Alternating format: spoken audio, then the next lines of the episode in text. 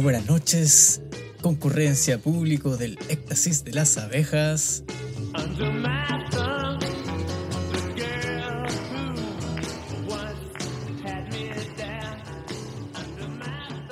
Nos encontramos acá en la ciudad de Viña. Viña. ¿Cómo sería esto? Viña Peñuela, no, Viña Alemana, Viña Alemana Pa- Paraíso, Paraíso de Viña Alemana. El paraíso que es Villa Alemana, ojo. Mitch, Sí. Hay una sincronía, ¿eh? Más encerrados que nunca, en cuarentena, en cuarentena brígida ahora, rígidamente en cuarentena, se supone. Y mm, estamos Pero igual es una, es, es una fiesta. ¿eh? la fiesta de la La- cuarentena. La fiesta de la cuarentena. ¿Fuiste a comprar pescado o no? Oh, no, ¿Fueron a hacer la cola para comprar pescado? yo no, no- no como pescado, sí, no. Ah, ya. Ah, solo huevitos de chocolate. persona. Puta. Bueno, pero tan, tan- Que viene la leche de la vaca, en todo caso. sí. El chocolate. Mal ahí, mal ahí. Bueno, Bueno, y, y en otoño, En además. otoño. ¿No, Felipe? por supuesto. Estamos en otoño, ahí Felipe está abrigado con capucha, tal caperucita roja en Valparaíso. El Exactamente, Pablo hace está ahí frío, con la camisa abierta. hace frío acá en Valparaíso, acalorado. Eh, Bueno, ¿cómo están? Buenas noches. Pablo, Salinas. ¿Micrófono apagado o micrófono abierto? ¿Micrófono abierto? ¿Cámara encendida?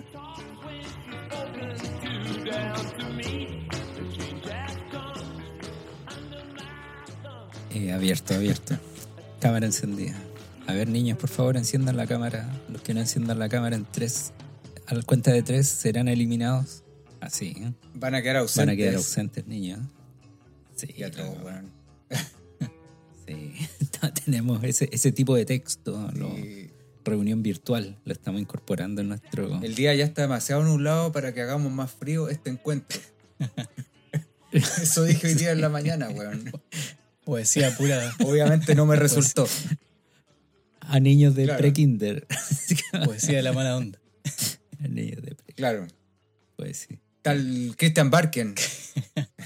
Uy, ya salió Barken. No llevamos ni cinco Ya minutos, salió. ya estamos hablando de Barken.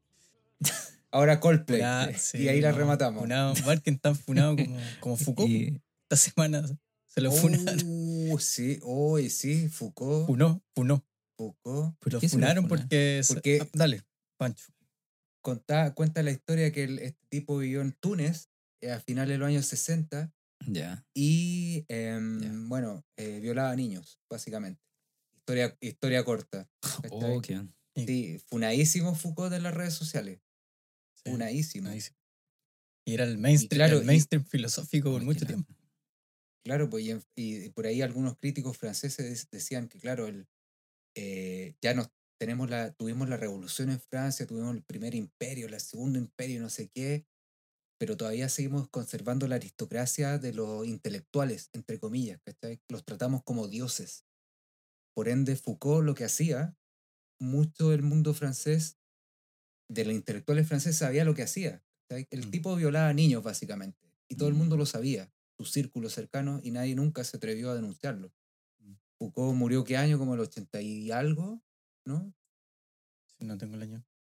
O sea, los perros. Bueno, es curioso, es curioso igual no porque la filosofía eh, no hay historia nueva, digamos. Eh, por ejemplo, con el mismo Heidegger y su vinculación con el nazismo, eh, pucha, por mucho rato se la cuestionaron. Él fue mm, rector de la Universidad de Friburgo mientras estaba el régimen nazi.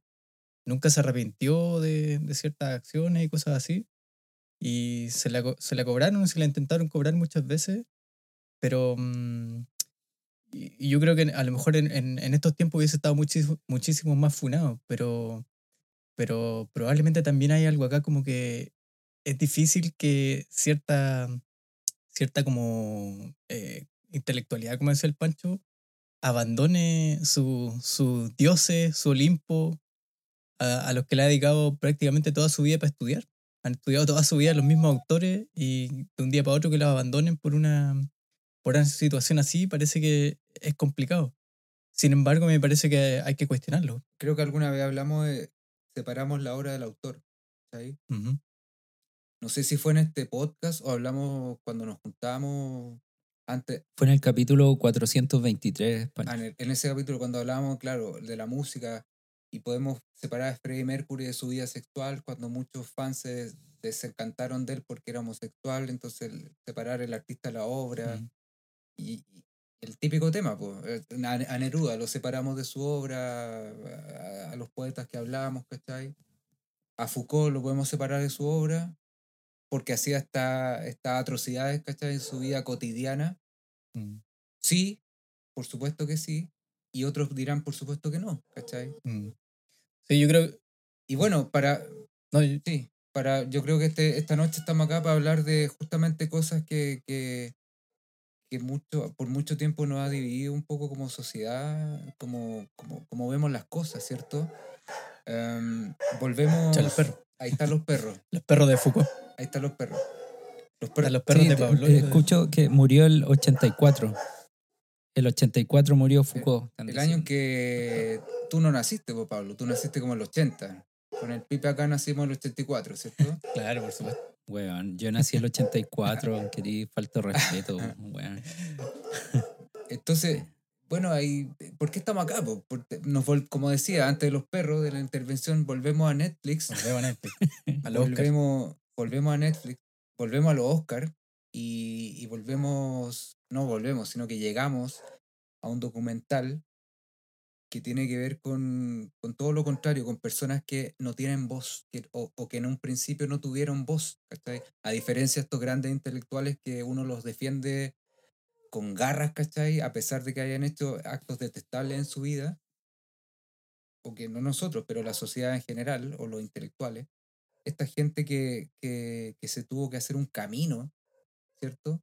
Para poder ser visible frente a la sociedad. Gente que muchas veces fue mirada con condescendencia, incluso creo que hoy en día, en nuestro, no iba a decir nuestro querido Chile, pero en nuestro, en nuestro Chile, dejémoslo así, en, en nuestro Chile, ¿cachai? ¿Qué documental estamos hablando? Pablo Salinas. Estamos hablando de. eh, bueno, Netflix, ya lo dijo el Pancho, siempre. Mira, uno hurgueteando, buceando, encuentra cosas buenas. Y una de estas cosas buenas que nos ofrece Netflix. Aparte, aparte, aparte de la serie, aparte de la serie New Amsterdam, nos ofrece otros documentales. Oye, vean, New Amsterdam está buenísima. A propósito de hospitales. Bueno, pero mira, entonces Bueno. uno, bu- uno bucea en Netflix y encuentra cosas muy buenas y uno de estos es Campamento Extraordinario, así lo traduce Netflix. Parece que el título original es Creep Camp, a Disability Revolution, eh, que es básicamente la historia de un grupo de, eh, de, de- de jóvenes, no, no- no sé cuál es la mejor manera de, de- nombrarlo, pero en la traducción en Netflix, cuando le pongo um, con doblaje en español, decía minusválidos, así ocupaba Netflix la palabra. Eh, entonces, un campamento solo para minusválidos, eh, es que ocurre en la década de los 70. Y entonces, bien interesante lo que sucede, porque muchos um, jóvenes que se sentían postergados, rechazados, eh, inexistentes, en los lugares en que se desenvolvían normalmente sus casas, sus escuelas, sus barrios, llegaban a un lugar donde se les permitía, se les trataba como iguales, encontraban gente igual a ellos y tenían la oportunidad de, de, de desenvolver, de, de desenvolverse y de hacer florecer otros ámbitos que normalmente para los minusválidos, como se dice en Netflix, no estaban permitidos, como ex- explorar su sexualidad, la amistad, La droga. eh, las drogas, ¿cachai? Y permitirse un montón de licencias que por A o por B motivo no tenían normalmente la, la oportunidad de explorar, porque estaban siempre con sus papás o los papás los sobreprotegían, etcétera, ¿cachai? Y el tema interesante y la épica de este documental se empieza a construir cuando, una vez que termina este campamento, se forma un grupo ahí tan, tan fuerte de amigos, qué sé yo, que sin saberlo, sin querer, o, no sé, empiezan a coincidir, o queriéndolo, eso, empiezan a coincidir en, en distintos lugares en la lucha de, de derechos civiles para las personas con, con capacidades diferentes. Eh, y sin quererlo, ese campamento fue la cuna de un movimiento revolucionario de, de personas con capacidades diferentes que terminó en la década del 90 con la promulgación de, de estos derechos. Entonces, el campamento extraordinario, bueno, debe su título a que ahí se, se gestó y algo que, que después fue cambió la historia de Estados Unidos.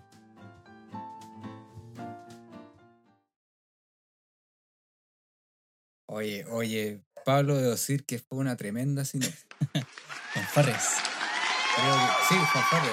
Ruido de fanfarria, por favor. Perros, perros. Creo que, que aquí terminamos todo. pues. Sí, nos vamos para ¿Qué la vamos a casa. hablar? Nos vamos para la casa, el éxtasis se acaba aquí. Vayan a Nos ver el- vamos el a- documental. A mimir. A mimir. Vayan a ver el documental. A mimir con Foucault. A mimir. Como el, Oye, como el eh, meme. eh, el filósofo, el filósofo del grupo. ¿ah? Oye, ya, pero, pero Como bueno, tira su guiño ahí. ya, pero, No, pero pero, yo quiero, pero, pero bien, bien. ya, dale, Ya, ten- dale, dale, tengo dale. hartas cosas, ya, pero tengo hartas cosas que preguntar. El, bueno, invito a toda la gente, obviamente, que lo vea y va a ser más rica la, la- la escucha después de este, de este podcast. Pero lo, lo primero que yo me pregunto es, am, esto pasó en los 70 eh, y estas leyes civiles en Estados Unidos se promulgaron en los 90. Es decir, eh, hace no tantas décadas atrás, o sea, un- ser, ser menos válido, como lo dice Netflix, o tener capacidades diferentes, físicas, intelectuales, era sinónimo de, ser un excluido, un paria, un inexistente, alguien que estorbaba en la sociedad. Y esto en Estados Unidos, weón, que nos queremos, queremos ser Estados Unidos en tantas cosas, no sé, qué lata. Eh, y esto no pasó tanto tiempo atrás, lo mismo que, que la lucha de, los- de, de la gente de color por, por sus derechos civiles. Esto Ya, pasó pero hace pi- muy piensa, por poco, ejemplo, lo- en los que, derechos de las personas homosexuales, weón, a casarse. Esa weá pasó hace cuánto? Por ¿Un eso, par de años? ¿Cachai? Eh, bueno, el derecho a separarse, o sea, que un matrimonio se pudiera separar, eso en Chile pasó weón, 10 años atrás. Y es loco porque weas que nos parecen ahora tan, tan evidentes y tan obvias, como por ejemplo que una persona en silla de ruedas tenga un espacio donde subirse al hospital, o sea, donde poner la silla de ruedas para subir, no tener que subir la escalera, digamos. Perdón que me, me, me equivoque, pero es que, que me parece impresionante el documental. Si nos saltamos un poco la parte donde están todos ellos como en el campamento, se conocen, ¿cierto? Son, son adolescentes. Y me parece eso muy lindo el documental que, que tiene el, el, que, el que graba tiene la, la, la- el ojo para grabar conversaciones la raja, porque está la, interac- la interacción entre ellos. Y después saltándome en el tiempo, ¿cachai? Después de todo este, este boom que ocurre entre medio, entre los años 70, 80, y veo que acá salgo a, la- a tomar la micro y las putas micros no tienen cómo subir una, una persona en silla de ruedas, pues, ¿cachai? Mm. Así, yo sé que me adelanté muchísimo, pero es que con lo que dijiste tú, Pablo, me, me, me hizo Mm. explotar, que fue una, una de las cosas que sentí cuando terminé el documental, pues esto es en Estados Unidos, pero ¿qué pasa en Chile? ¿cachai? Mm. En los 90, como tú dijiste, Pablo, se, se promulga esta ley en Estados Unidos, la ley de inclusión o como se llame, no me acuerdo cómo se llama, y en Chile recién como el 2010, o sea, 20 años después.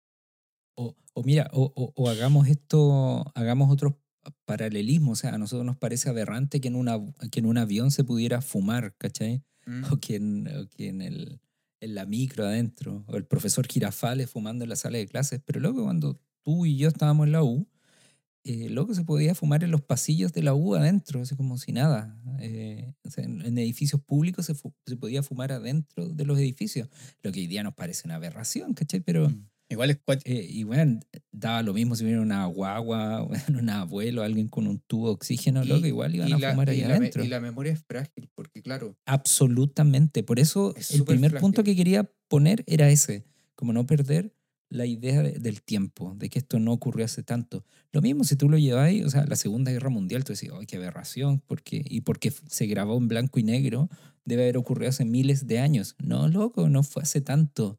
¿cachai? Entonces, eso es importante recordar. Igual a propósito tiempo. del tiempo, es curioso pensar, por ejemplo, que en 2500 años atrás eh, los espartanos tiraban a las personas con discapacidades al- del barranco para abajo, ¿cierto? Y, Bueno, en la Segunda Guerra Mundial los alemanes, loco. y bueno, en los años Ah, 80 la CNI hacía lo, hacía lo mismo. bueno, y, Quizás no a las personas con discapacidad, pero a los que pensaban diferente. Claro, No, o sea, y y probaban, bueno, y probaban cosas, probaban cosas con gente, iban a las cárceles, bueno, y buscaban a los parias, Mm. hacia los locos, y probaban las cosas con ellos. lo que- como Chucha que quería no probar sé. las vacunas con los presos. Bueno, Pero el, el- el- el- el punto también es que eh, nos parece en varios sentidos, o a mí, a mí me llamó la, la atención en varios sentidos, que el documental y uno de ellos es que eh, estas personas, ¿cierto? Estos jóvenes, porque eran puros cabros jóvenes, A- adolescente. em, adolescentes, cuando entraron en este campamento de verano, que un campamento que estaba como dirigido por un par de, de hippies y cosas así, y que alguno era como que, pucha, ya voy a poder fumar hierba y, y voy, me anoto, ¿cierto? Obvio. Eh, lo, que, lo que hizo finalmente este campamento, que los trataba de manera normal, jugaban béisbol, se tiraban a la piscina, fumaban hierba, se daban besos, tenían sexo, etc. Lo que hizo finalmente es enseñarle a practicar la dignidad. Lo habían tratado con la dignidad que Mm. nunca habían tenido en ningún lado. Eran personas eh, normales en, en- en- su forma de vivir, digamos. Tenían deseos, podían expresarlo. em, hacían acuerdos. A mí me, me gustó mucho eso cuando tenían que tomar decisiones acerca de qué iban a comer, por ejemplo, y hacían como una especie de reuniones, cabildos, así, donde decidían cosas. Y había, hay una escena muy, muy linda que, que están decidiendo algo, no me acuerdo qué en este momento, Mm. y, y están todos dando su opinión, y de pronto le preguntan a una niña que estaba eh, en una situación como de movilidad mucho más extrema que todos los otros. No se movía, movía la cabeza nomás solamente, y no Sí, hablaba, hacía sonidos y- mm. Yo, yo iba a decir Y exactamente le, lo mismo. y le preguntan como su opinión y ella hace los sonidos que hace, que son inentendibles, y, y otro dice, ah, yo voy a tratar de traducir lo que dice ella, con una forma de hablar que no era mucho mejor que la de ella, y, Mm. y la toman en cuenta en todas esas decisiones. po. Entonces, ellos No, practican. Y todos escucharon, escucharon respetuosamente esos sonidos. Sí. Y, y, y también un gesto lindo, se toman el tiempo de incluir ese, ese relato, no sé, como sonoro, completo en el documental, Mm. que también fue lindo. O sea, exacto, exacto. Entonces, esa práctica tenía una de la dignidad, parálisis eh, cerebral, una cosa así. Y, y te, acuerdas, ¿te acuerdas que habían sí. como distintas capas en el, en el campamento? Incluso bromeaban con eso. Como Ah, que bueno, los que tienen parálisis cerebral están más Mm, abajo, los mm. que tuvieron, tuvieron Sí. polio están son como los bacanes, ¿cachai? eh, eh, Los eran los zorrones. ¿cachai? Pero esa parte que ustedes mencionan es, Mm. eh, es muy, es muy bella porque el, el tipo bacán. finalmente, el que también tenía una especie de parálisis cerebral, descifra lo que dice esta niña y ella de cierta manera siente y dice, sí, sí, eso era lo que quería decir, ¿cachai? Mm. Eh, eh, eh, por ejemplo. y lo que dijo ejemplo, también sí. fue brutal. O sea, uno jamás lo pensaría. Porque ella, porque ella decía, loco, o sea, yo, yo necesito estar sola. Así como, porque imagínate a alguien con, con, con una, con, un, con una discapacidad tan profunda como parálisis cerebral, donde me imagino que, que es difícil hacer todo, así todo. Eh, tenéis que estar siempre acompañado, pero ella decía, lo que yo deseo es estar solo, es tener Mm. intimidad, así como conmigo, Bueno, sola. Yo creo que ese, ese ejercicio de ese campamento, eh, bueno, me creo, creo que en la película está puesto así también por eso, eh, significa practicar la dignidad, practicar la, la participación, la ciudadanía de alguna forma, si se quiere. Y ese ejemplo es lo que terminan replicando finalmente después, cuando empiezan a exigir este, cuando empiezan a hacer esta revolución y se empiezan a tomar las calles, ¿cierto? Y son ellos los que deciden, son e- ellos los que tienen voz. Y en ese sentido es muy interesante hacer el paralelismo con la forma en que en el tiempo de ellos, y en Chile pasa también, se miraba la discapacidad en donde eh, estaba, estaba el show de la Teletón de Jerry Lewis, acá en, en la de Chile la copia de Don Francisco, y la forma de entender la, la discapacidad es desde, es desde la caridad, po, desde, la, eh, desde el Mm. paternalismo. Eh, un show televisivo donde no hay personas con discapacidad hablando, Desde- no tienen deseos, son niños asexuados. Es como, Desde la como lo que hablábamos delante cuando, cuando, claro, cuando veían esto todo alguien con discapacidad, no sé, ya lo- saquemos los niños, pero un adolescente, como los que aparecían en el campamento extraordinario, de 15 años, ¿cómo le hablaban a estos tipos? Hola, ¿cómo estás tú? Como si fueran tontitos. Y no solo como tontitos, sino como Eh, como- sufrientes permanentes, como que, que- Eso, que necesitan de nuestra compasión perpetua, nuestro paternalismo y compasión. perpetua, así claro. como, y que por lo tanto nunca nos vamos a poder plantear de igual a Mm, igual. Siempre desde una superioridad, claro. Sí. Mm. Y ellos rompen con eso. ¿Se acuerdan cuando se, se toman en el edificio ahí como para... Mm. como se, se van en, en, en una postura política más ruda y más peluda? Sí, po, sí, po. de hecho, para seguir la línea de tiempo, claro, el documental parte con esto cuando, que el registro bellísimo, cuando están como en el campamento, está en blanco y negro, cómo va cambiando la calidad de la cámara también. Se nota después cuando pasan a color que la cámara es de menor calidad, ¿cachai? Ah. Eh, bueno, en fin, de eso es lo mismo. Pero después muestran como todos estos adolescentes y no sé cómo, igual es buena la pega del que hizo el- el- la recopilación de todo, porque agarrar todos estos documentos y mandar, mandártelos todos en un documental siguiendo a la gente que estaba en ese campamento es como cuático, porque como toda esta gente que tenían 15 años, pues tienen 20, 25 años y se comienzan a juntar entre ellos y comienzan a pensar y decir, bueno, ¿quiénes somos nosotros, cachai? No tenemos ningún derecho, nos miran como, como personas inferiores, nos miran, incluso, insisto con el tema de tontitos. Incluso en los años 90 la gente miraba a los minusválidos como tontitos, ¿cachai? Mm. Como que, ah, como que te incomoda esa gente. Yo creo que más, yo creo que más ¿Qué hace esta gente que acá? no, no sé si tontito sea el- el- la forma, sino que más bien eh, inexistente. No están. Y, No, no, y, y si existen es como ¿Y cómo- es para ser objetos de compasión. así, Mm. oh. O como dice el Pablo, más que Ah. tontito, como, como objeto de compasión. Así como pobrecito. Y si, y si, bueno, así, y si es un, bueno, en, en el documental se ve que hay, hay el relato de un, de, un, de un joven de color que decía, loco, yo soy, eh, así, se- así lo decía la traducción, yo soy minusválido y negro, loco, no existo, ¿cachai? Imagínate, y si hago el paralelo con, con la minusvalía acá en, en, en, Chile, es como cuando se es un niño que ya es objeto de compasión, minusválido, más objeto de compasión y en el, y, y no sé, eso, eso yo creo que, que nuestra generación igual está como, como un poco asqueada de eso, como de, de Don Francisco pidiéndole al niño minusválido que camine el atravesando el estudio, atravesar el estudio, ¿cachai? Con todas sus dificultades para como conmover a la gente, esa cuestión es... Sí, que, lo, que No, como eso, que nuestra generación igual yo está, siento- está como Yo siento que si no lo hablamos, nos parece como casi como normal. Si no lo estuviésemos hablando y si no hubiésemos, no sé, visto este documental, el, el Don Francisco haciendo pasar a este niño, como tú decís, por el estudio para que todo el mundo. Míralo como camina. el, el pobrecito que caminó, ¿cachai?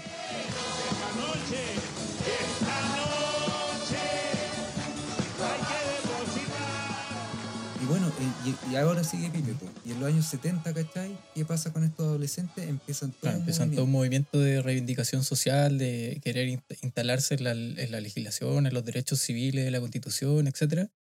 Y, y empiezan a hacerlo de una manera que, eh, que requería organización, que re- requería valentía, coraje eh, y radicalidad. ¿cierto? Habían acciones que se llevaban, salían, por ejemplo, a... No sé si el documental lo muestra, pero habían algunos grupos que en ese tiempo salían a, a hacer acciones como tirar cemento en las calles, como para hacer rampas que no habían. Eh, se tomaban las calles, eh, cortaban el tránsito, cortando el tránsito, pura gente en sillas de ruedas y cosas así. Súper súper potente visualmente además.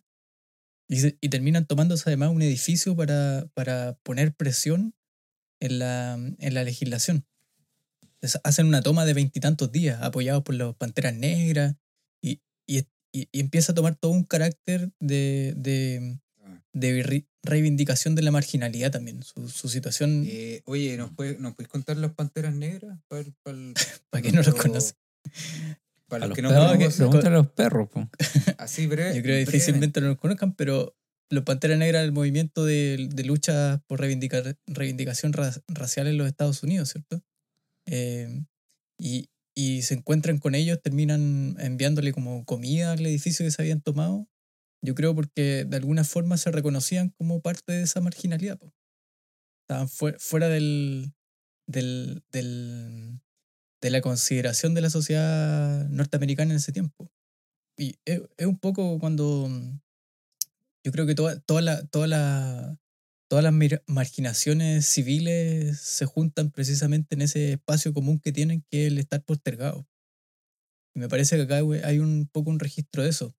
Y al mismo tiempo hay un registro de cómo esa lucha les permite ir no solo reivindicando su, su, su causa, sino que además instalándose, eh, validándose socialmente. Muchos de ellos, por ejemplo, logran entrar a estudiar en la universidad, eh, logran hacer sus vidas eh, más allá de las dificultades físicas que pudieran tener.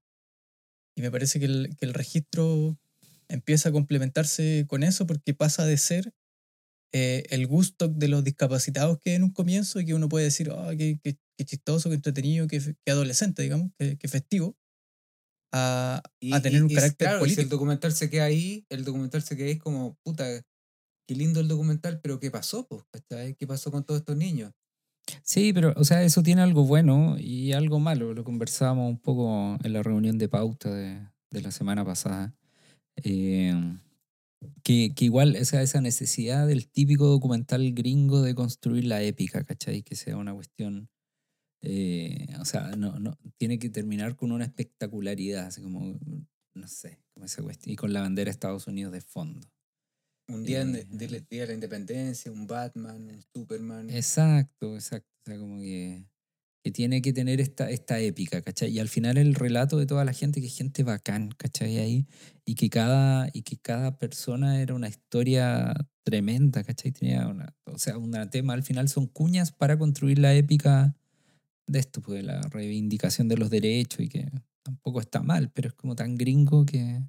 Ahora, No ahora sé. sí, toda la razón. El documental está como, todo el rato te tira eso, como que cada vez más te tira así como una emoción, como una, como una sinfonía de, de Tchaikovsky, de Beethoven, ¿cachai? Que cada vez te tira más Sí, para arriba y, con y la- cuando termina, termina con la cuerda así, ¡pa!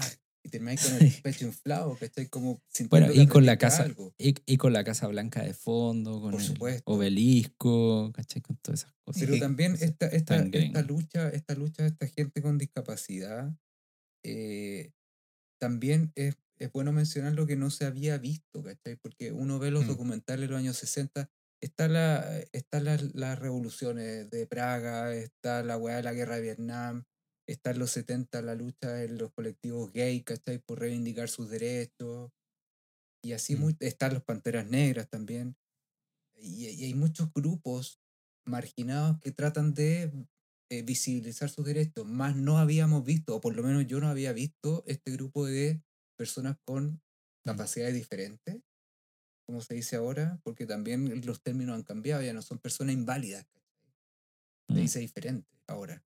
Claro. Re- reivindicar sus derechos, yo no lo había visto, no, no Mm. ca- nunca caché que eso había pasado en Estados Unidos en los años 70 y que había empezado esa lucha en los años 70 lo, y, y- pero más, más allá del relato fantástico del, de la wea gringa, que estoy absolutamente de acuerdo contigo, Pablo, la wea es muy, muy demasiado gringa. Este hace pensar, ¿y qué pasa acá? ¿Y qué pasa acá? ¿Ah? Es buena pregunta. Es buena pregunta porque acá hay, hay movimientos de reivindicación, pero están, están muy a la sombra de. o muy, muy invisibilizados por, por el.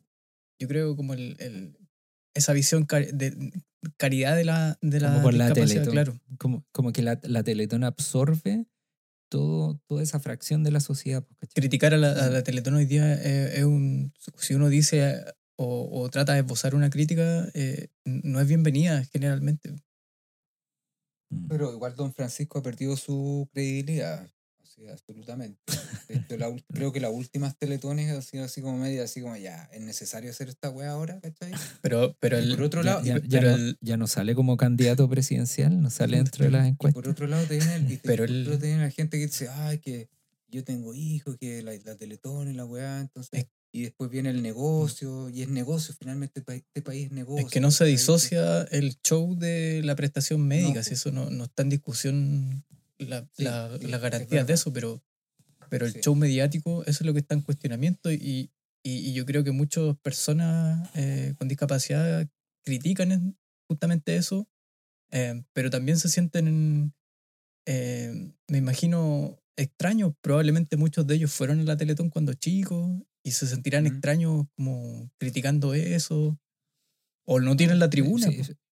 Sí, Sí, o sea, una de las cosas también es que la Teletón ha contribuido a que, a que, que, tampoco está mal, pero es raro. O sea, igual hay que empezar a, a- romper esos paradigmas de que eh, el, el trabajo el o el aporte con el que se termina, no sé, pues ayudando a todo este, este sector de la sociedad, que no son pocos, o sea, sale en gran medida de los privados de las donaciones, es decir, si nosotros nos damos, nos damos plata, nos van a ser ayudados.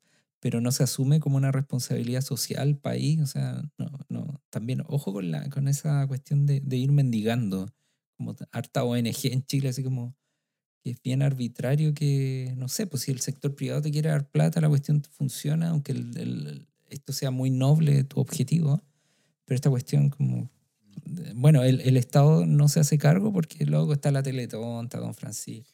No, no digo que se debe hacer cargo también, pero, pero, Y está, es- pero y está sé. tan poco resguardado todo ese escenario que, por ejemplo, yo imagino que ahora en medio de la pandemia, muchos de los trabajos que a lo mejor tenían personas Bueno. con discapacidad Mm. eran muy vulnerables y seguramente estaban en las primeras Mm. listas de quienes fueron cortados, cortadas. O, o, o dicho de otra forma, la idea que quería decir e- es, am, por ejemplo, ahora que no se puede hacer teletón, no sé si está en riesgo el, el- el trabajo de muchos de esos niños, ¿cachai? A eso me refiero con, con esa cuestión de asumir el trabajo con, con la gente con capacidad diferente, solo como producto de la Pero el- mendicidad de pedir plata, ¿cachai? No, y además, además está alimentada esa industria del show. Si Don Francisco en, en- entre la pandemia y terremoto saca su show sin problemas en todas esas ocasiones. Está esperando que aparezca Bueno, pero- y, y nadie las cuestiona cuando juntaron plata para los viejos. Nadie sabe dónde está esa plata. Eh, Bueno, pero fíjate, fíjate que antes, cuando nosotros éramos chicos, o sea, la Teletón era como el festival de viña, ¿cachai? Se te juntáis a ver la cuestión, compráis papas fritas, no sé, como...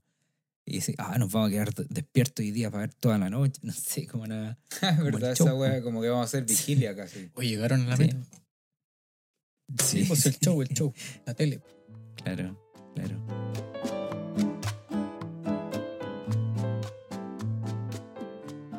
Oye, pero otra cosa, el, yo también pensaba en algo que a mí me, siempre me preocupa, me lo pregunto de verdad como una vez a la semana, es, yo partí diciendo que no, no hace mucho tiempo eh, pasó esto, donde la gente, no sé, pues de color no tenía derechos, la gente con capacidades diferentes tampoco.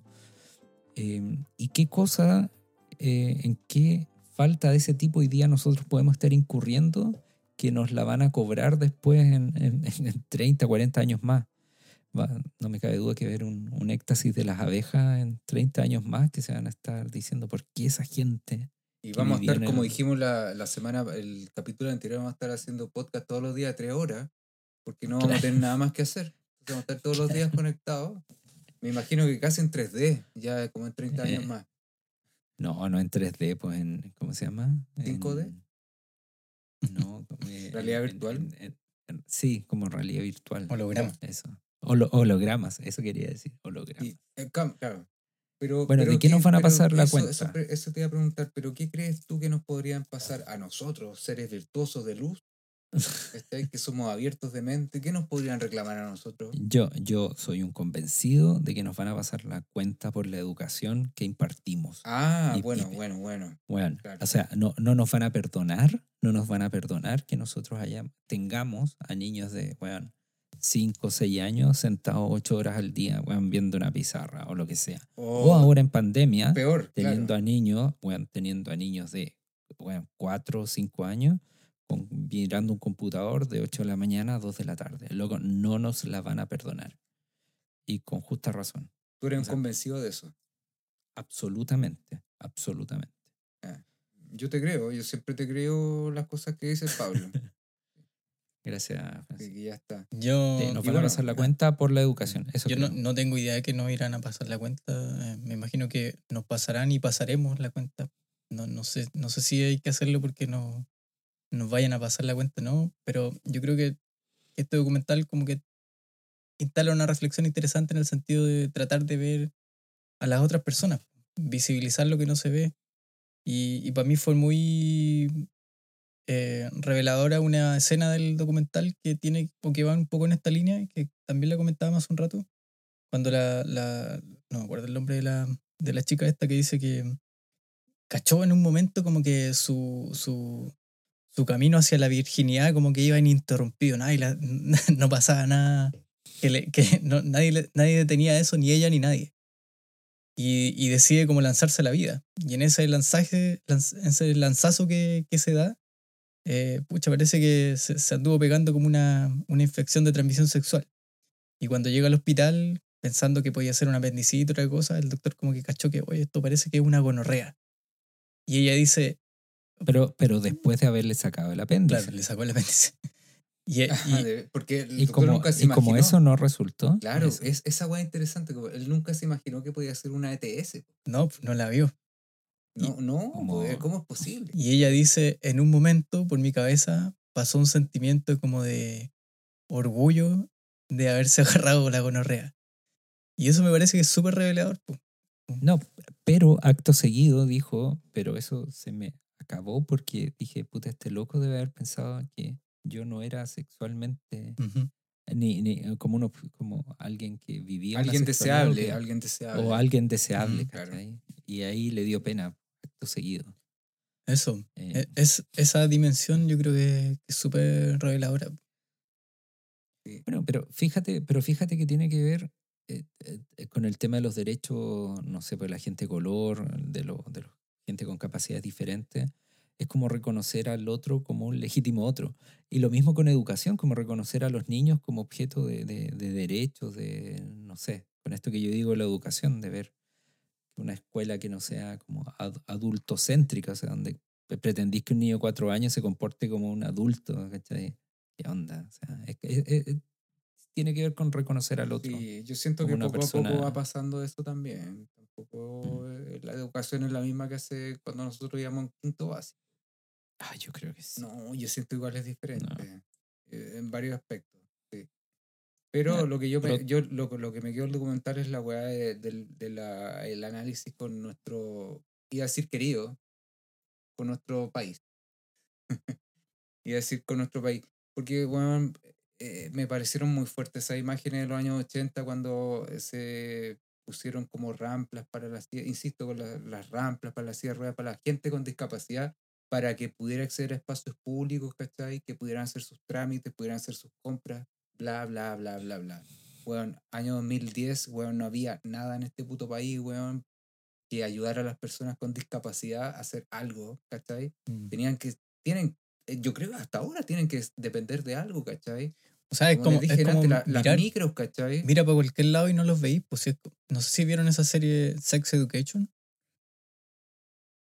no sé, Si, no. vean la entretenida. Hay un personaje que, que tiene en silla no me, no me acuerdo qué, qué discapacidad es la que tiene. eh, y el tipo a- actúa y uno lo ve y se desenvuelve perfectamente, ¿cierto? Pero y uno mira, bueno, en las producciones chilenas, por ejemplo, yo nunca he visto a alguien con discapacidad. Tenés toda la razón. Y con Cueva, con Cueva, weón, hemos visto a alguien gay. Eh, Y eso ya es como, wow, ahora vemos gays Bueno. en la televisión, ¿cachai? eh, no obstante ello, no obstante ello, o sea, el, el, el Kiki Morandé ahí hace, hace gala de su festival de... Claro, pero, pero Eh. desde la indignidad. Exacto, po. absolutamente. po. Sí, po. ¿cachai? Como circo de variedades, así como en ese... Como el, el freak show de American Horror Exacto. History. Exacto. Mm. Bueno, eso tampoco le ha hecho bien, po. Para nada. Y es Estamos como, años pero, pero aún así es como, ay, qué bueno que van a hacer algo, como que... no con sé, cuando llegan descendencia. Ese, El- ese abuelito caridad, que bailaba. Sí, no sé, caridad. un Año abuelito que 2021 bailaba. y todavía Mm. estamos acá así como en cero, ¿cachai? Personas con discapacidad no existen. ¿Cuántas personas con discapacidad conocen ustedes, ¿cachai? Que pueden hacer su vida normal. A, a la mm, hoy día, justamente hoy día, Weón, que son 10 veces más inteligentes que nosotros. Justamente hoy como, día a la, a la suegra de mi hermano le cortaron un pie por diabetes. ¿cachai? Obviamente ellos están para la cagada. ¿Por qué? Porque esta persona en su mente no va a poder hacer nunca nada más en su vida, pues, ¿cachai? Porque andan en silla de ruedas. En un país desarrollado, bueno, hablemos de desarrollado entre muchas comillas, con todos los problemas que tienen los países desarrollados, ¿cachai? Pero al menos hay políticas para las personas que andan en silla de ruedas con discapacidad, ¿cachai? Los autobuses, el, el acceso al metro, el acceso a bla, bla, bla, bla, bla. Aquí te ponen estamos en pañales, weón, como Mm. siempre en pañales, weón. Claro, todo, todo, todo termina dependiendo de, de shows televisivos y no de políticas públicas. Pero ese es como el, el problema. Mm.